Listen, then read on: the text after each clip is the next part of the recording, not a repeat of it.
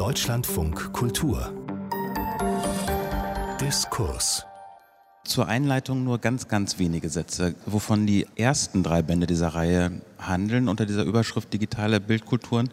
Selfies, Netzfeminismus und Bildproteste. Ich habe den Eindruck, dass jetzt diese Screenshots mich noch mal so ein bisschen anders adressieren. Zum einen ist es vielleicht ein bisschen weniger alltäglich oder knallig auf irgendeine Weise als Bildproteste und zum anderen mal so eine versuchsweise These, das ist die erste Kulturtechnik, die was genuin Digitales hat, würde ich sagen. Denn jedenfalls gab es Feminismus auch schon vor dem Netz, Bildproteste vor dem Netz und selbst Porträts, zumindest vor dem Netz. Screenshots vor der Digitalisierung vermag ich mir nicht so richtig vorzustellen, aber vielleicht, vielleicht lerne ich da jetzt ja noch was anderes. Neu ist auch, dass jetzt hier nicht der Autor des Buches mit am Tisch setzt, denn Paul Frosch ist in Jerusalem und soweit ich weiß auch nicht deutschsprachig. Umso mehr freue ich mich aber, Anne-Kathrin Kohut zu begrüßen, nicht nur als Herausgeberin dieser Buchreihe, Mitherausgeberin, sondern auch als natürlich Bildwissenschaftlerin, aber auch als Herausgeberin einer Zeitschrift namens Pop. Und in deren jüngster Ausgabe gibt es auch einen Beitrag von ihr über Screenshots. Neben ihr Peter Geimer, Bild- oder Kunsthistoriker, Kunsttheoretiker, Professor an der FU und unter anderem Autor eines Buches namens Theorien der Fotografie. Und eine der Fragen der nächsten Stunde ist, was hat die Fotografie mit Screenshots zu tun oder umgekehrt. Zuletzt ist von Ihnen erschienen ein Band namens Fliegen in dieser schönen Reihe bei Mattes und Seitz Berlin. Herzlich willkommen. Danke. Meine erste Frage liegt wahnsinnig nah was ist der letzte, der jüngste Screenshot, den Sie gemacht haben, geschossen haben? Wie sagt man eigentlich? Ich würde sagen, geschossen haben. Ich habe meinen letzten Screenshot auf dem Herweg nach Berlin gemacht, tatsächlich. Denn was ich immer tue, ist meine Reiseverbindung bei der Deutschen Bahn zu screenshotten, weil meistens das WLAN so schlecht ist im Zug, ähm, dass ich nicht zwischendurch nochmal nachschauen kann und immer so eine Restungewissheit bleibt, ob ich wirklich ankomme und auf welche Weise. Auf jeden Fall mache ich vorher immer einen Screenshot von der gesamten Route. Screenshot als Sicherung, als doppelter Boden. Ja, als Sicherung natürlich, aber auch als ja, Vergegenständlichung von etwas, was vielleicht verschwinden könnte, einfach wenn das Internet zum Beispiel nicht funktioniert. Und warum kein Ausdruck? Weil das zu lange dauern würde. Ganz man einfach. Man kann ihn verlieren, den Zettel kann man verlieren. Peter Gahmer, was war der letzte, der jüngste Screenshot? Mein letzter Screenshot war auch vergangene Woche und zwar ein Kontoauszug weil meine Universität von mir erwartet, dass ich nicht nur nachweise, dass ich die Reise gebucht habe, sondern auch, dass das Geld von meinem Konto abgebucht wurde. Also mache ich einen Screenshot von meinem Konto, in dem der Zahlungsvorgang mit meinem Namen erkennbar ist. Also nicht freiwillig und Screenshot als Rechtfertigung sozusagen. Also Nachweis, Sicherung doppelter Boden. Gibt es eine Gemeinsamkeit zwischen diesen beiden Funktionen? Ja, also ich würde sagen, beide ähm, Screenshots dienen erstmal trotz alledem der Dokumentation. Ne? Also man möchte etwas festhalten, das mal irgendwie in Erscheinung trägt, um auch anderen zu zeigen, so ist es gewesen, wie Barth sagen würde. Ähm, das ist, glaube ich, wichtig, dass die anderen eine Rolle spielen. Ne? Also man, in meinem Fall jedenfalls, das macht man nicht für sich selbst und freiwillig, sondern es ist ein Dokument, mit dem man anderen nachweist, diese Zahlung hat tatsächlich stattgefunden.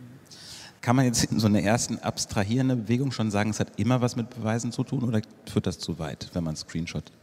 Also mein Beispiel hat es eigentlich jetzt nochmal äh, noch darauf zurückzukommen, eigentlich nichts mit Beweisen zu tun. Ich mache das schon aus relativ praktischen Gründen einfach.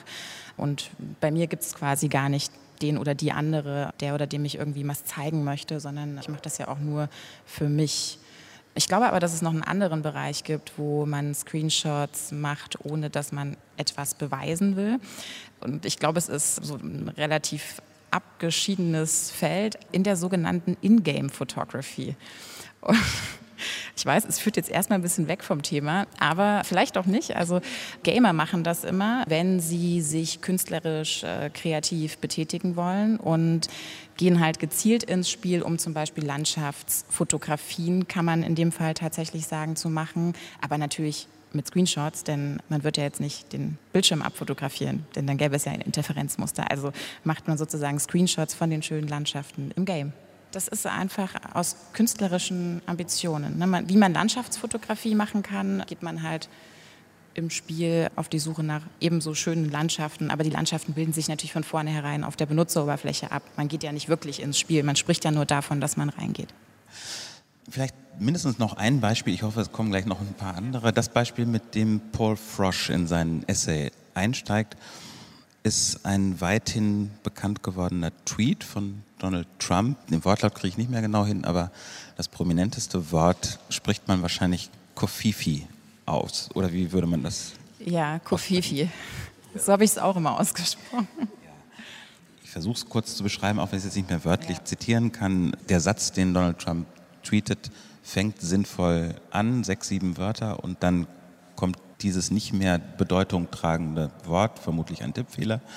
Nach mitteleuropäischer Zeit war das tief in der Nacht, dass das getippt wurde. Ja. Genau. In der Nacht, Minuten später, wurde dieses Wort, wie viele wissen, verarbeitet in der zweiten und dritten und vierten Umdrehung sehr, sehr schnell. Und sechs, sieben oder acht Stunden später war der Tweet gelöscht, aber existierte als Screenshot. Ich würde jetzt einfach wieder sagen, okay, das ist wieder so ein Beweis, dass man zeigen kann, es hat es gegeben. Paul Frosch macht noch mehr mit diesem Beispiel. Vielleicht können Sie es ein bisschen beschreiben? Also der Text ist zunächst mal despite the constant negative press und dann kommt dieses merkwürdige Wort äh, Kofiti. Also er, er sagt trotz der ständig negativen Presse über mich und dann würde man erwarten, mache ich weiter oder werde ich siegen oder was auch immer. Und dann kommt eben dieses Wort, von dem man nicht weiß, ob es das überhaupt gibt. Ich glaube, die Diskussion, die dann entstanden ist oder die Lösung, die man jetzt gefunden hat, das Wort gibt es nicht und es ist auch kein Versprecher, weil man einem nicht mal ein Wort einfällt, was annähernd so ähnlich klingen könnte. Also Coffee vielleicht am ehesten. Also die Idee war, das ist auch egal, ob Trump Wörter verwendet, die Sinn haben oder nicht, sondern er macht dadurch, dass er das qua Präsident und qua Trump einfach dieses Wort schreibt, erzeugt er einfach irgendwie ein Medienecho. Und das ist ihm ja auch gelungen. Ne? Also es, wie Sie sagen, es wurde dann erstmal die ganze Nacht lang darüber gerätselt, was das wohl bedeuten könnte. Und für Frosch, wenn ich das noch ergänzen darf, ist es deshalb wichtig, weil er nun sagt, dass dieser Tweet oder dieser Screenshot immer wieder gezeigt wird, obwohl man diesen Satz auch ohne den Screenshot zitieren könnte. Also man könnte ja sagen, diese Information habe ich zum Beispiel Ihnen ja jetzt auch gegeben, ohne dass ich den Screenshot zeige. Indem ich aber den Screenshot dazu zeige. Das geht im Radio auch gar nicht. Das geht im Radio auch gar nicht. Großes Problem möglicherweise, aber vielleicht auch manchmal von Vorteil indem ich das zeige, führe ich ein Dokument vor ja, und sage nicht nur, es geht nicht nur um die Information, sondern hier seht ihr das auch. Ja. Hier könnt ihr Donald Trump sehen mit seinem Tweet und da steht dieses Wort. Und zwar der komplette Tweet mit Rahmen, ja. mit Datum, genau. mit Anzahl von genau. Teilen ja, und genau. Likes und so. Ja, Oder Favs und Retweets. Wozu dient das? Also wozu dient diese Rahmung? Also gerne Sie. Ich wollte noch was ergänzen, bevor ich auf diese Rahmenfrage antworte. Was er auch an dem Beispiel versucht deutlich zu machen, ist, dass überhaupt die sozialen Medien natürlich einen Ort darstellen, wo vieles vergänglich ist. Denn der Tweet wurde ja gelöscht, relativ unmittelbar tatsächlich auch nach Erscheinen. Wahrscheinlich, weil es sich vielleicht ja um einen Tippfehler handelte oder aus tausend anderen Gründen. Auf jeden Fall wurde er gelöscht und hat sozusagen dann ein Eigenleben entwickelt, nur anhand des Screenshots, äh, den es dann unzählige Male davon gab. Und Frosch versucht eben zu zeigen, gut, die sozialen Medien stellen eine Welt dar, in der überhaupt es notwendig ist, Bilder zu machen, die eben an etwas erinnern, etwas beweisen, etwas dokumentieren. Also er spricht eben immer vom Dokumentieren und das ist dann eben sozusagen sein Beispiel dafür. Und ja, die Rahmung äh, finde ich auch sehr interessant, weil man natürlich daran ganz gut erkennt, was vielleicht auch sehr ähm, exemplarisch für den Screenshot ist, ist, dass er eben ein Bild von einem Bild ist. Du hast es schon angesprochen. Und natürlich gibt es dann verschiedene Rahmungen ohnehin schon. Es gibt die Rahmung des Bildschirms. Und es gibt die Fenster, ne, in denen ja auch schon begrifflich wiederum auch ein bestimmter Bildbegriff ähm, anklingt. Also Windows, ja, ob das jetzt eben, ob man jetzt Safari öffnet oder was anderes. Aber und die Rahmung sozusagen einzelner Tweets ist dann wiederum eigentlich ein kleiner ja, Bestandteil von so einem Aufbau von so einer Benutzeroberfläche. Und oftmals und das ist eigentlich ganz spannend, fotografiert man sozusagen mit den Rahmen, also man screenshottet mit den Rahmen und ich denke, das ist ein Beweis eigentlich dafür, dass man den Screenshot selbst bislang noch gar nicht so sehr als eigenes Medium oder als eigene fotografische Darstellungsform so sehr erkannt hat. Das scheint mir so eine Betonung dieses Textes zu sein, den Screenshot überhaupt als Kulturtechnik oder als Bildform, Klammer auf, was denn eigentlich, Klammer zu, auszustellen. Also das heißt, irgendwann mal eigentlich so im Alltag gucken wir da durch, durch einen Screenshot und greifen so direkt auf Informationen oder so zu, die da stehen. Aber so die Grundbetonung dieses kleinen, schönen, schlauen Büchleins scheint mir zu sein, das überhaupt als Medium erkennbar zu machen. Das ist auch das Erste, was mir an dem, an dem Buch gefällt, weil er ein Phänomen, das viele kennen, überhaupt erstmal als befragenswürdiges Phänomen deutlich macht, was meiner Meinung nach eigentlich das ist, was Philosophen tun sollten, dass sie etwas, also gar, gar nicht, dass sie über etwas ganz Außergewöhnliches oder Unerwartbares reden, sondern dass sie zeigen, das scheinbar Selbstverständliche ist eigentlich erklärungsbedürftig. Und dann nimmt er eben dieses alltägliche oder für viele alltägliche Phänomen Screenshots. Phänomen, Medium, Kulturtechnik, Bildform? Er sagt Kulturtechnik, der Begriff ist auch, glaube ich, ganz gut. Ne? Ja. Was, was bedeutet der irgendwas Besonderes? Beinhaltet der irgendwas Besonderes?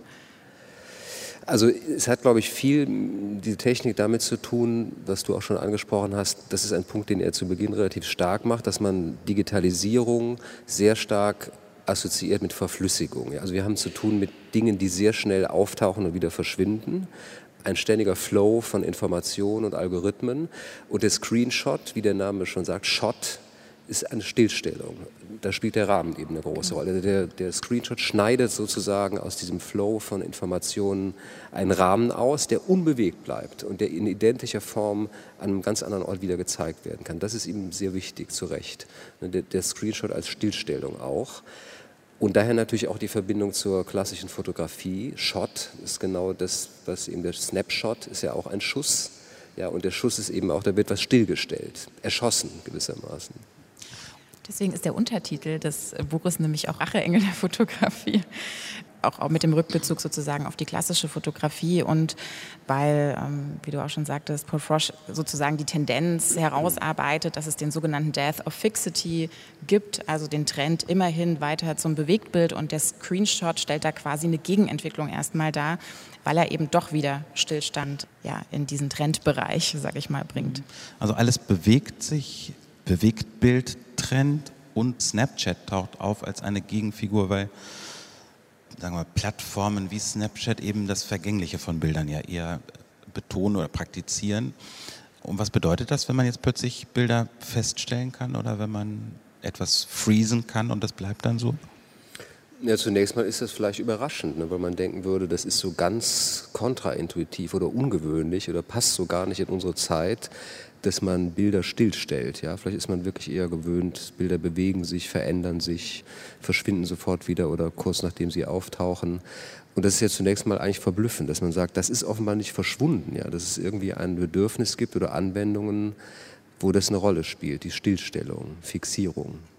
Und sie führt natürlich dazu, dass auch Formen der Manipulation von Bildern sozusagen, glaube ich, viel einfacher sind, als das im Bewegtbild der Fall ist. Natürlich kann man mittlerweile auch Bildschirmvideos aufnehmen, aber eine Form von Manipulation des Inhalts wäre, glaube ich, deutlich aufwendiger als eine Manipulation von einem fixen Bild. Also nur um es richtig zu verstehen, Manipulation von einem Screenshot wäre einfacher als von Würde einem... ich sagen, ja, eine Bildbearbeitung ist, glaube ich, leichter als eine Videobearbeitung. Aber wenn das so ist, also Screenshot oder fixiertes Bild leichter zu bearbeiten als vieles andere, dann ist das doch zunächst mal ein Kontrast zu dieser Beweisemphase, die wir gerade dann und wann gehört haben. Ne? Und zwar nicht nur jetzt, um zu zeigen, dass Donald Trump das wirklich getan hat, sondern auch um im Zweifelsfall beim Zugschaffner das richtige Ticket rausholen zu können. Also naja, also das ist ja auch so eine Verbindung, glaube ich, zur klassischen Fotografie. Ne? Natürlich, wenn wir eine Dokumentarfotografie haben, dann wissen wir natürlich alle, man kann auch diese Dokumentarfotografie manipulieren, aber trotzdem gibt es eben diesen Glauben daran, dass ein gewisser Wahrheitsgehalt, eine gewisse Spur zur Realität in diesem Bild trotz allen Möglichkeiten der Veränderung und so vorhanden bleibt. Und ich glaube, ganz ähnlich ist es eben auch dann bei einem Screenshot. Und ich glaube, deswegen kann man die, die beiden Medien auch sehr gut vergleichen oder stehen sie in unmittelbarer Tradition. Dass man natürlich ähm, diesen Screenshot bearbeiten kann, aber er erzeugt nichtsdestotrotz eine ungeheure Glaubwürdigkeit. Und deswegen, ich finde es zum Beispiel immer sehr interessant auf Twitter, wenn Screenshots gemacht werden, zum Beispiel von Bildern oder Memen, dann wird nie nur das Bild gescreenshottet. Das könnte man ja auch machen. Man screenshottet immer den Kontext mit. Also so ein bisschen was von Twitter. Und ich glaube, es liegt auch daran, weil man dann noch stärker das Gefühl hat, das ist authentisch oder das beweist jetzt noch mehr sozusagen, dass es echt ist. Wie eine historische Quelle, die ihren eigenen Index mitträgt, das Datum, genau. die Uhrzeit. Und die Manipulierbarkeit ist ja auch keine äh, exklusive Eigenschaft von Bildern. Also merkwürdigerweise, ich glaube, wir leben in einer Kultur aus Gründen, die mir auch nicht so ganz klar sind, wo der Manipulationsverdacht bei Bildern einem viel schneller kommt als bei Sprache und Texten, die natürlich genauso manipulationsanfällig sind. Niemand hier kann überprüfen, ob ich hier lauter Lügen erzähle heute Abend. Das kann man nur überprüfen, wenn man... Doch. Ja, in manchen Fällen schon. Aber man braucht eigentlich immer irgendeine Beglaubigung von außen. Ne? Also die Rede kann sich auch nicht selbst beglaubigen. Das ist, wäre kein genuiner Vorwurf, den man Bildern machen könnte. Manipulierbarkeit ist, würde ich sagen, eine Eigenschaft, die alle Medien haben. Ich versuche mal auf irgendeine Weise zu formulieren, was ich eigentlich das größte Wunder an Screenshots so fand. Und das Buch hat mich sehr angeregt, aber so eine ganz klare Antwort habe ich jetzt gar nicht gefunden. Vielleicht kriege ich die ja jetzt. Gerade bei Twitter begegnen mir natürlich sehr, sehr viele, sehr häufig Screenshots. Screenshots in Social Media tauchen in dem Buch natürlich auch eigens und intensiv auf. Ganz oft haben die da so einen Beweischarakter. Guck mal, die hat das wirklich gesagt. Guck mal, der hat das wirklich gesagt. Ganz oft handelt es sich um heikle Kontexte. Man möchte nicht, dass der Absender, der da gescreenshottet wurde, das mitkriegt. Man unterbricht die Verbindung zu der Bubble oder man erwähnt den Menschen nicht. Und so wie Sie es gerade schon gesagt haben, Ann-Kathrin Koth, man hat sofort, wenn man das liest, das Gefühl, hier wird was bewiesen, tatsächlich, hier war was real, also historische Quelle mäßig. Zugleich ist aber nirgendwo das, sagen wir mal, das halbprofessionelle Misstrauen gegen die Manipulierbarkeit von Bildern und Screenshot ist ein Bild größer als heute und größer als unter Social Media Benutzern. Also die wissen ja, was man da machen kann. Und wie passt das zusammen? Wie geht das zusammen? Also das einerseits wir, die wieder durchblättern, wissen, wie man Bilder bearbeiten kann und dass man die bearbeiten kann und das die ganze Zeit tun kann und trotzdem der Screenshot nochmal mit der Glaubwürdigkeit einer mittelalterlichen Urkunde daherkommt? Ich glaube, diese Frage ist nicht zu beantworten, weil das ist einfach so ein total interessantes Paradox, was in diesem Medium der Fotografie jetzt auch vielleicht ganz speziell liegt, das nicht so richtig aufgehoben werden kann und eben beim Screenshot vermutlich noch stärker ist sogar als beim Dokumentarfoto, also glaube ich zumindest, weil man quasi, indem man ein Bild von einem Bild macht, wirklich in einer Sekunde zumindest, bevor man quasi abdrückt oder so, exakt das gleiche Bild hat wie das, was vorher da war. Also im Endeffekt findet eine Verdopplung statt. Im Unterschied zum Beispiel bei der Fotografie, da hat man Gegenstände im Raum und man stellt überhaupt erstmal ein Bild her. Und beim Screenshot ist es wirklich, es liegt direkt übereinander, Bild über Bild, verdoppelt sich sozusagen. Der Screenshot wird ja auch nicht, also außer vielleicht bei den Game-Leuten, die du erwähnt hast, der wird ja auch nicht eigentlich gestaltet. Das sind ja Bilder, die nicht in der Regel ästhetisch gestaltet werden man sollen. Man kann es mal ausschneiden. Also ja, klar, man kann die Auswahl bestimmen, aber im Grunde geht es ja genau darum, was möglichst identisch zu wiederholen. Zwar mit einem Ausschnitt, aber es geht ja nicht darum, zu sagen, hier haben wir Bilder, die dadurch irgendwie überzeugen wollen, dass sie verändert oder gestaltet worden sind, sondern es soll sozusagen ein Stück genommen werden und identisch an einen anderen Ort transportiert werden. Aber das finde ich interessant, weil ich kann mir sogar vorstellen, dass in dem Moment, wo man anfängt, etwas zu gestalten, es dann auch diese Glaubwürdigkeit ein Stück weit verliert. Denn dass man noch nicht gestaltet, ist ja auch sozusagen ein Symptom dafür, dass man bislang den Screenshot noch gar nicht als eigene Fotografie sozusagen erkannt hat, als eigenes Medium, das sich überhaupt sozusagen verändern lässt. Aber es ändert sich auch gerade, denn zum Beispiel bei den aktuellen Betriebssystemen kann man eben sofort gestalten. Dann öffnet sich ja immer gleich das Bildbearbeitungsprogramm, wenn man auf dem Computer einen Screenshot macht. Und dann kann man anfangen reinzumalen und dann sieht man auch, ach, das ist ja ein eigenständiges Bild, das sich irgendwie unterscheidet von dem, was da vorher da war oder unterscheiden kann. Inwiefern ist denn ein Screenshot jetzt eigentlich eine Verlängerung von Fotografie? Kann man das da nochmal in diesem Zusammenhang nochmal deutlich machen? Also ist das die Verlängerung von Dokumentarfotografie als ein Genre? Also zunächst mal ist ja der Begriff schon mal interessant. Ne? Oder in meinem Programm heißt es auch Bildschirmfoto. Also man könnte ja sagen, warum verwendet man diese Fotothematik? So ähnlich wie man auch bei Digitalkameras, als die aufkam, fragen kann, warum sehen die eigentlich so aus wie analoge Kameras? Die funktionieren ja eigentlich ziemlich anders. Sie machen aber eigentlich so eine Art Mimikrie und tun erstmal so oder zitieren noch ähnlich wie die ersten Autos aussehen wie Kutschen noch ne, oder irgendwie so Kutschenelemente noch bewahren. So ist das, glaube ich, bei der Digitalisierung auch. Und ich finde das Phänomen Screenshot deshalb so interessant, weil es bis in die Sprache hinein, also Shot, so viel Fotografie noch mittransportiert. Also Frosch nennt das Remediation. Also er sagt, ein Medium imitiert sozusagen Eigenschaften eines anderen. bis hin zum Klicken. Genau, bis zum Klicken, bis zum Geräusch. Warum wird dieses Geräusch imitiert? Das hat sozusagen überhaupt keine technische Notwendigkeit. Das ist ein reines Gimmick sozusagen oder eine reine Idee, die sozusagen noch eine bestimmte Aura des Fotografischen mittransportiert, obwohl das technisch überhaupt nicht der Fall ist. Screenshot mit Spiegelreflexkamera. Ja, genau. Und das ist das, was ich an dem Buch von Frosch eben interessant und verblüffend finde, dass er eigentlich zeigt, wie viel der Aura der klassischen Fotografie in dem Screenshot noch drin steckt. Also bis zu der Funktion das letzte Bild, ja, also das, der letzte Screenshot einer Person, die gestorben ist und jetzt überlebt sozusagen dieses Zeugnis. Können Sie das ein bisschen ausführen, was da ja, er zeigt ja nur drei Bilder in diesem Buch. Das erste ist der Tweet von Trump, den wir schon erwähnt haben. Das letzte ist der Tweet, den eine oder vielmehr die Vorgeschichte ist die, ein Attentat, also ein Palästinenser rast mit seinem Lieferwagen in eine Gruppe von Soldaten in Jerusalem im Januar 2017, glaube ich, und tötet also eine ganze Reihe von Soldaten und Soldatinnen. Und eine Mutter hat noch auf ihrem WhatsApp, hat sie noch sozusagen die letzte Nachricht, die sie von ihrer Tochter bekommen hat, die da gestorben ist. Was aber fehlt sozusagen ist, der Haken ist noch nicht blau. Das heißt, da steht die Antwort noch aus. Ja, also sie schreibt ihr zweimal hintereinander, warum höre ich nichts von dir? Schreib mir bitte. Und der Haken, der markiert, also von grau zu blau, der markiert, diese Nachricht wurde gelesen oder beantwortet, der steht noch aus. Und dieser Bildschirm wird dann sozusagen auf dem Titelblatt einer Tageszeitung in Jerusalem gedruckt, also ähnlich wie das Trump-Bild eigentlich als Beweisbild vorgeführt. Und Frosch stellt eben die interessante Überlegung an, womit haben wir es hier eigentlich zu tun? Also im Grunde genommen ist das ein, ein letztes Bild, was zeigt, dass man auch im Netz leben und sterben kann. Ja, also das Leben und Sterben etwas ist, was sich mittlerweile auch in so einem Haken, der entweder blau oder grau ist, abbildet.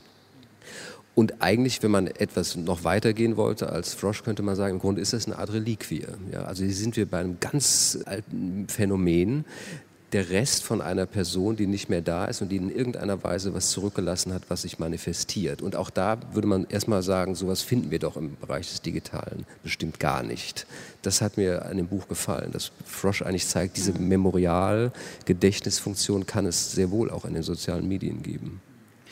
Es wäre interessant zu wissen, was die Mutter mit dem Screenshot macht weil du äh, jetzt von Reliquie ja. quasi gesprochen hast. Das wissen wir nicht und das wird jetzt auch nicht thematisiert und ich habe darauf auch keine Antwort. Aber ich finde, das wäre eine interessante Frage. Was passiert denn, denn eigentlich mit diesen Screenshots? Also jetzt mit diesem im ganz speziellen Fall. Wird der ausgedruckt? Wird der auf dem Handy gehalten? Wird der gelöscht? Wissen wir nicht, wäre aber interessant. Diese Passage ist ja sehr bewegend und Sie haben sie jetzt auch schön bewegend erzählt. Und ich glaube, man kann sagen, dass diese Passage dieses Wort vom Bezeugen oder vom Zeugnis ablegen auch nochmal mit einer bestimmten Wucht versieht, oder? Ja, und es geht auch in der Passage eigentlich sehr stark um Zeit. Also das ist ja ein Thema, was Frosch auch interessiert was ist eigentlich die Zeit des Snapshot, ja, der also eigentlich aus dem, wie ich schon sagte, aus dem Flow der Information eine Stillstellung erzeugt. Und im Falle jetzt dieser Nachricht ist es sozusagen eine definitive letzte Stillstellung, weil man weiß, da folgt nichts mehr. Es hat mich übrigens, als ich das gelesen habe, erinnert an die schönen Berichte, die es gibt über Goethes letzte Worte oder überhaupt über letzte Worte, weil die eine sehr ähnliche Funktion haben. Der letzte Satz eines Menschen, der kann noch so banal sein, der bekommt eine unglaubliche auratische Aufladung, weil er das Letzte war, was wir von dieser Person haben. Bei Goethe gibt es eben diese ganzen Debatten, was war denn jetzt der letzte Satz? Mehr Licht? Wahrscheinlich war nämlich der letzte Satz, äh, oder es gibt die Gegenversion, die sagt, ihr habt mir wieder Wasser in den Wein geschüttet. Ja? Der Satz wäre nicht tauglich gewesen als, äh, also man entscheidet sich eher schon. für einen, heute vielleicht schon, Aber vielleicht selbst wenn er das gewesen wäre, selbst dieser Satz hätte, in, weil man weiß, da folgt nichts mehr. Das ist der letzte Satz, der kann nicht einfach Kontingent sein. Ja? Also wenn Goethe sowas sagt, muss das, wird man fast die Neigung haben, da noch irgendwie eine, eine Botschaft hinterzusehen. Und ähnlich ist das mit diesem, das ist ja wahrscheinlich eine ganz banale Botschaft, die, also die letzte, die die Tochter geschickt hat. Aber ich kann mir kaum vorstellen, dass die, weil du das, dass die Mutter die gelöscht hat, ja. Ich kann es mir auch nicht vorstellen. Ja. Ich, man weiß es nur irgendwie nicht, was dann eben dieser Screenshot doch für einen Status bekommt. Ich habe das jetzt nur gedacht, weil es gibt ja auch diese Debatte darüber, ich weiß nicht, die gibt es sicherlich immer noch, die gab es mal relativ groß, was mit Facebook-Accounts von Verstorbenen passiert. Und es gibt eben, ja, es gibt eben Eltern, jetzt wenn es Eltern sind, die den Account stilllegen und also löschen in Anführungszeichen, nichts wird gelöscht, aber sozusagen ausschalten. Und dann gibt es welche, die lassen das, also es ist ja auch sehr individuell, welchen Stellenwert überhaupt das Internet und das Auftreten im Netz für die jeweiligen Familien oder überhaupt für einzelne Menschen hat und haben. Aber ja, wäre nur interessant, in welche Richtung sich das vielleicht auch entwickelt, was mit solchen Bildern passiert. Diese blauen Haken, die dann nicht mehr blau geworden sind oder diese Chat-Screenshot-Reliquie, die hat ja irgendwie so eine ganz besondere Wahrheit auf irgendeine Weise. Und wir hatten es gerade davon, dass man aber auch diese Bilder, auch diese Screenshots bearbeiten kann. Im Prinzip. Ist es denkbar, dass man sich irgendwann mal Gedanken machen muss über eine Ethik des Screenshots? Wenn der Screenshot Zeuge ist? Klar, also wenn, wenn das stimmt, was Frosch sagt, und man, das hat was mit Zeugenschaft zu tun, dann ist man natürlich sehr schnell in Fragen der Ethik. Denn da macht er auch eine Überlegung, die ich interessant finde, dass er sagt, in etwa jedenfalls, das Zeugnis steht gerade nicht für sich selbst, sondern ich brauche immer noch jemanden, der das bezeugt. Insofern, da würde ich ihm vielleicht auch ein bisschen widersprechen übrigens. Der Screenshot als solches, würde ich sagen, ist vielleicht ein Beweisstück, aber noch kein Beweis. Er ist ein äh, Objekt, aber ich brauche immer noch irgendeine Kontextualisierung. Ich brauche eine Stimme, die mir sagt, ich habe das gesehen, ich habe das gemacht, das ist die Geschichte dazu. Das Objekt selber ist kein Zeugnis. Und wenn ich das kurz sagen darf, das wiederum ist auch nicht neu. Also der, die erste Idee der Fotografie als Beweis kommt ganz vom Beginn der Fotografie. Henry Fox Talbot, also einer der Erfinder der Fotografie, schreibt 1844 ein Buch The Pencil of Nature, ganz stark mit dieser Idee, die man ja mit der analogen Fotografie verbunden hat. Die, die Fotografie ist die Sache selbst. Also die Natur schreibt sich selbst ein. Der Autor, die Autorin spielt eigentlich gar keine entscheidende Rolle. Und Talbot spielt so, was wirklich interessant ist, weil er noch gar nicht wissen kann, 1844, was wird aus der Fotografie oder verschwindet die. Es gibt ja ganz viele Erfindungen, aus denen gar nichts geworden ist, die verschwunden sind. Also Talbot kann eigentlich 1844 noch gar nicht wissen, was wir jetzt wissen, dass das überhaupt eine gute Idee war. Und er spielt so verschiedene Anwendungen durch und zeigt ein Foto einer Sammlung von Glasgefäßen und sagt, wenn diese Objekte gestohlen würden, könnte dieses Bild vor Gericht als Beweis dienen. Und dann ist er aber gleich so vorsichtig zu sagen, wir müssen es aber den Richtern oder den Rechtsgelehrten überlassen, ob das auch wirklich funktionieren würde, weil er nämlich, glaube ich, schon gesehen hat, das Bild bezeugt eigentlich nicht mehr, als dass die Objekte da gewesen sind. Das würde ich sagen, kann das Bild bezeugen. Aber es kann natürlich nicht bezeugen, wer hat das gestohlen, wo waren diese Objekte zum Zeitpunkt der Aufnahme. Und das würde ich sagen, ist die Struktur des Beweisstücks. Das Beweisstück ist sozusagen wie, wie ein kriminalistisches Beweisstück, ist ein Wahrheitskern sozusagen irgendwie, aber es reicht nicht aus, so wie auch Fotos vor Gericht nicht ausreichen, wenn nicht noch ein Augenzeuge dazu kommt, der eine Geschichte dazu erzählt. Und das würde ich sagen, ist beim, beim Screenshot ähnlich. Deswegen würde ich da vielleicht Prosch ein bisschen nicht widersprechen, aber ergänzen und sagen, dieser Screenshot auch von Trump ist für sich genommen noch kein Beweis. Ist vielleicht ein Beweisstück, auf den ich einen Beweis aufbauen kann oder ein Zeugnis aufbauen kann. Mehrfach fallen so starke Vokabeln über den Screenshot wie Allzweckwaffe oder Racheengel, haben Sie gerade schon gesagt. Können Sie das so ein bisschen erläutern, wie Mr. Frosch dazu kommt? Allzweckwaffe. Ja, ich glaube, damit möchte er erstmal zeigen, wie vielfältig dann doch die Anwendungsbereiche von Screenshots sind und in welchen unterschiedlichen Kontexten wir Screenshots verwenden die aber ähnlich ausdifferenziert sind, glaube ich, eben auch wie die Fotografie. Also es kann Dokumentarfotografie sein, ich habe es ja auch schon gerade, meine schöne Landschaftsfotografie sein. Es kann aber auch ganz oft, das finde ich übrigens auch einen interessanten Anwendungsbereich, den ich auf Instagram zum Beispiel immer sehe, dass Menschen dort zum Beispiel Chatverläufe, die besonders witzig sind oder so äh, veröffentlichen. Und das natürlich mit dem Zweck, weil man sich damit auch so ein bisschen selbst darstellen will. Also es kann auch eine Art Selbstporträt sein, um es zuzuspitzen.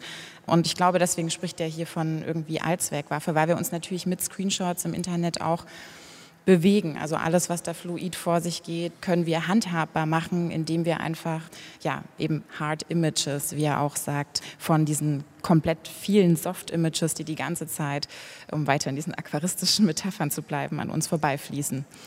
Und zum Racheengel, ich glaube, damit meint er, das ist sozusagen die Rache der analogen Fotografie an der digitalen. Also als die digitale Fotografie aufkam oder als so die ersten Diskussionen gab, also 1992, gab es ganz viele Überlegungen in der Zeit, das Zeitalter der Fotografie ist jetzt vorbei. Wir leben jetzt im Digitalen, die Bilder sind manipulierbar. Kein Mensch glaubt mehr an das, was auf einem Bild zu sehen ist, weil wir ja wissen, das kann ja alles manipuliert sein. Und Racheengel glaube ich deshalb, weil er sagt, so stimmt das nicht, sondern ganz viel von dem, was die Fotografie 150 Jahre lang ausgezeichnet hat, überlebt, auch im Digitalen. Und da würde ich ihm vollkommen recht geben. Also diese Emphase zu sagen mit der Digitalisierung, es ist vieles geändert. Es wäre auch Unsinn zu sagen, es hat sich gar nicht so viel verändert.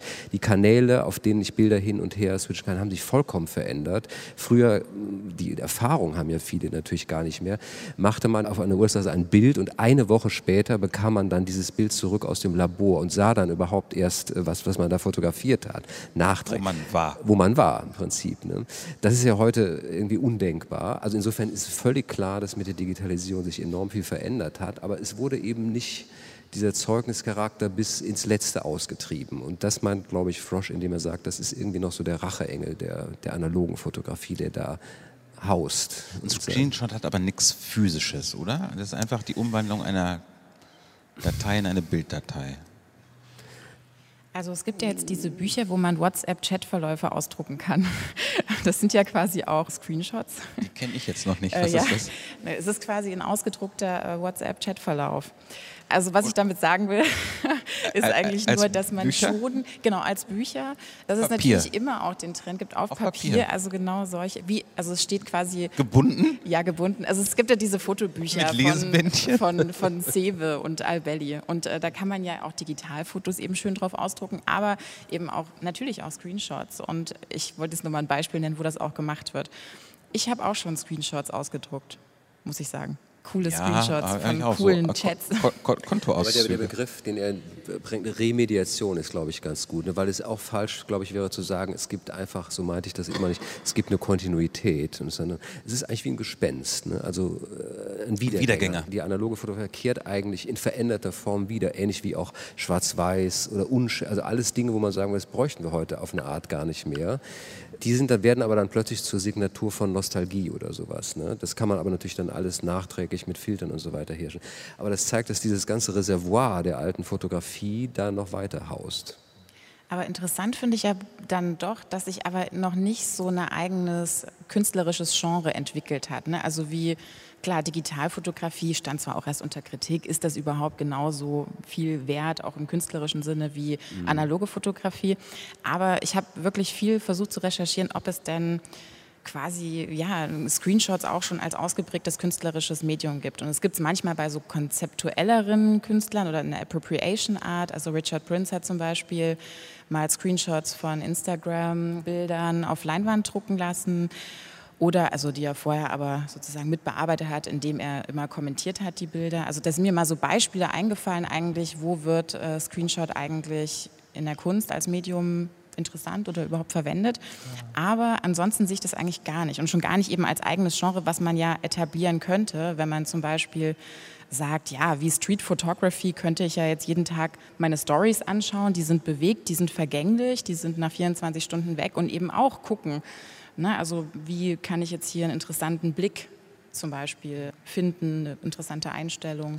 Also noch nicht, noch nicht Kunst, was mir jetzt einfällt, aber kann man nicht auf Instagram manchmal so Reposts oder Stories betrachten, wo Screenshots ein Element sind, also wo man dann so drauf rumzeichnet oder weil man halt nicht richtig teilen kann, eben einen Screenshot benutzt oder so, dass das da so ein bisschen normaler wird, das in so eine Art von Weiterverarbeitung zumindest zu schubsen. Ja, das stimmt. Das passiert auch oft, dass man Screenshots macht und dann Kommentare dazu schreibt. Und da kann man sagen, blickt man dann nicht mehr durch die Screenshots hindurch, sondern blickt sie als eigenes Bild an. Die kriegen dann so Herzchen. Herzchen oder Hörnchen. Oder Pfeile mit Kommentaren, ja. Also ein Großthema, auf dem ich noch ein bisschen rumkauen wollen würde, eigentlich wäre die Sache mit der Zeugenschaft. Das unter der Überschrift Zeugen und Fotografie einem einfach so ganz heikle historische Situationen oder brenzlige, entscheidende historische Situationen einfallen, wo das Bezeugen können von Fotos eben sich als solches erweisen musste und prekär wurde, als Kriegsfotografie oder Fotos aus Konzentrationslagern. Und das ist einfach eigentlich nochmal dieses Thema nach, wie prekär Zeugenschaft sein kann durch Bilder. Klar, also die beiden Beispiele, die er ein bisschen eingehender diskutiert, unterscheiden sich ja auch sehr. Ne? Also dieser etwas delirante Tweet da von Trump und das letzte Beispiel, was schon natürlich viel interessanter ist und wo auch die Zeugenschaft natürlich schon viel stärker auch in so eine ethische Richtung geht, was Sie eben angesprochen haben. Und ich meine, in dem Nachdenken über Fotografie war die Frage der Zeugenschaft deshalb wichtig, das interessiert Frosch eigentlich auch so ein bisschen, dass ein fotografisches Bild eigentlich erstmal, das ist vielleicht banal, aber trotzdem kann man das erstmal feststellen, kann immer nur was zeigen, was in der Vergangenheit war. Ja, ich kann keine Fotografie zeigen, die was zeigt, was jetzt ist. Ja, sie zeigt eigentlich immer das, was in der Vergangenheit war. Insofern ist sie auch keine Verlebendigung von irgendwas, sondern sie bestätigt eigentlich, die Sache war da und ist jetzt nicht mehr da. Vielleicht lebt die Person noch irgendwie weiter, aber zumindest das, was ich da vor mir habe, ist erstmal der Aufweis, dieser Moment ist unwiederbringlich verloren. Also insofern würde ich sagen, hat Fotografie eher was mit Abwesenheit zu tun als mit Anwesenheit. Und das spielt, glaube ich, äh, auch im Screenshot oder so, wie Frosch das liest, am Ende eine große Rolle eben in diesem Beispiel aus Jerusalem. Ja. Also wo das Bild ist, etwas pathetisch gesagt, ein Überlebender oder ein, eine Überlebende. Aber mir fällt auch noch eine Analogie ein im Endeffekt zur Kriegsfotografie, also ist nicht ganz so stark, aber vielleicht so ähnlich. Und zwar, also es kommen ja nicht alle Bilder prinzipiell ins Netz. Ne? Also Kriegsfotos würden jetzt gar nicht hochgeladen werden dürfen auf vielen Plattformen. Und vor ein paar Jahren, als eben Tumblr noch keine so engen Richtlinien hatten, welche Bilder gezeigt werden dürfen und welche nicht, sondern eigentlich noch relativ frei war, war dieses Phänomen zu beobachten, dass Bilder, die auf anderen Plattformen durchgekommen sind, also zum Beispiel ein ja, ein ziemlich scheußliches Bild von einem Attentat, was aber eben nicht sofort gelöscht wurde. Normalerweise gibt es ja sehr viele Menschen, die permanent daran sitzen, die Bilder zu löschen, die versucht werden hochzuladen, sozusagen als Beweis zu screenshotten und dann aber auf Tumblr zu veröffentlichen, eben, dass man ähm, Natürlich einerseits, um zu zeigen, äh, diese Plattform ist frei in Anführungszeichen, unzensiert, aber es ist natürlich auch nicht nur was Voyeuristisches, sondern und da kann man auch wieder diese ethische Frage stellen. Ähm, kann man, sollte man das zeigen oder nicht? Aber das fand ich interessant, wenn ich das gefunden habe. Also es waren auch meistens wirklich sehr schlimme Bilder, die man lieber nicht sehen will, tatsächlich. Auch das spricht übrigens dafür, dass es einfach nicht stimmt, wenn man immer sagt, ne, wir leben da in einer Welt, wo wir völlig abgeklärt Bildern gegenüber, also gerade diese Gewaltbilder, wir wissen, die können manipuliert sein, aber es hat nicht dazu geführt, dass die keinerlei Wirkungsmacht mehr hätten. Es gab vor einigen Jahren eine interessante Diskussion in Zürich, der erschien im NZZ Folio, also in diesem Beiheft, was da der zur Neuen Zürcher erscheint, ein Foto, wo der Kopf einer palästinensischen Attentäterin zu sehen war. Und die Redaktion hat lange darüber diskutiert, ob sie das zeigen können oder nicht. Das wurde auch im Editorial diskutiert. Also da stand drin auf Seite 33, folgt jetzt dieses Bild. Ja, also ihr habt die Wahl, ob ihr das sehen wollt oder nicht. Und die NZZ hat eine Flut von Zuschriften bekommen, also bis zu Lesern, die schrieben, wir haben das Abo gekündigt oder das ist physische Körperverletzung und so weiter. Und das zeigt ja, dass dieses Wissen um die Manipulierbarkeit der Bilder und alle Möglichkeiten des Digitalen nicht dazu geführt hat, dass einzelne Bilder nicht diese Wirkungskraft noch haben. Das spricht nicht dafür, dass die Bilder die Wahrheit sagen, aber zumindest traut man ihnen einen, fast, also ein Leser schrieb, äh, ich habe das Bild sofort weggeworfen, als sei die Wohnung kontaminiert. Ja? Also nur dadurch, dass dieses Bild da ist. Also auch da hat man ja schon wieder eine fast magische Vorstellung. Und um es nochmal zu sagen, ich finde interessant, dass Frosch eben in diesem Buch zeigt, das ist nicht einfach alles erledigt ja, mit der Digitalisierung. Meinerseits eine Frage noch oder ein Thema noch, auch nicht so klein, glaube ich ob man Screenshots nicht am Ende dann doch auch als etwas verstehen muss, das eine eigene Performativität hat. Also eine Frage, die auch aus dem Buch letztlich inspiriert ist natürlich. Mindestens auf Social Media. Also weil da so schnell Intuitionen losgehen, dass jetzt hier der und der Typ von Kommunikation losgeht, dass da irgendwas Diffuses mit gemeint ist und das halt ganz wichtig ist, von wo nach wo so ein Screenshot geworfen wird. Ich glaube, ein Screenshot kann auf sehr unterschiedliche Weise performativ sein. Er ist natürlich per se vielleicht performativ, wie jede Art von Kommunikation performativ ist, weil man wählt ja erstmal aus, was ich sagen will. Man sagt bestimmte Dinge, eben ob mit oder ohne Bild und mit oder ohne Beweisstück aus einem bestimmten Grund und mit einer bestimmten Intention natürlich auch, wie der Gegenüber reagieren soll. Aber ich denke eben, dass ganz oft auch so Screenshots natürlich äh, manchmal tatsächlich als so kleine Selbstdarstellungen funktionieren können. Seien es jetzt auch äh, von eigenen Chatverläufen zum Beispiel oder es ist ja so, dass jeder quasi einen unterschiedlichen Feed sieht in seinen sozialen Netzwerken. Und was ich auch oft sehe, ist, dass einfach Screenshots gemacht werden vom eigenen Feed, um den anderen auch zu zeigen, so sieht es bei mir aus ne? anders als bei dir natürlich, mit einer bestimmten Ambition, zum Beispiel, weil man einen besonders coolen oder einzigartigen oder besonderen oder abgelegeneren oder wie auch immer Feed hat. Und als Teil des Habitus ist. Genau, als Teil des Habitus ist und in dem Sinne finde ich es durchaus ähm, auch noch performativ. Sie noch einen Kommentar dazu? Ich kann das alles nur unterstreichen. Also ich würde sagen, es gibt eine Performance, also das spielt in dem Buch am Ende auch eine Rolle. Also der Screenshot macht natürlich auch was und tendenziell, das können wir vielleicht auch noch ergänzen, auch was, was über die Intention des Nutzers oder der Nutzerin hinausgeht. Also das ist ein Aspekt, der auch interessant ist. Da sind oft auch, also gerade diese, ne, wie viele Follower und wo ist, das ist ja alles immer noch mit drin. Also es ist immer auch die Frage, ist das alles kontrollierbar oder ist ein Teil der Authentifizierung des Screenshots nicht gerade auch, dass ein Teil sozusagen mitkommt? Kommt, ja, weil das war halt da drauf und äh, wie ich eben schon sagte, es ist nicht gestaltet, sondern es ist irgendwie eine, eine Zufälligkeit, die das auch mittransportiert. Und das würde ich sagen, hat auch eine, eine, Performance des irgendwie Realen. Ja. Das ist einfach irgendwie auch ein Stück bei aller Gemachtheit und Manipulierbarkeit, ist es irgendwie auch ein Ausschnitt eines Realen. Ja. Anne-Kathrin Kohut, Peter Geimer, vielen Dank fürs Reden und Nachdenken über diesen Racheengel oder Wiedergänger der, Fotograf, der Fotografie. Ich fand Wiedergänge auch ganz schön. Danke.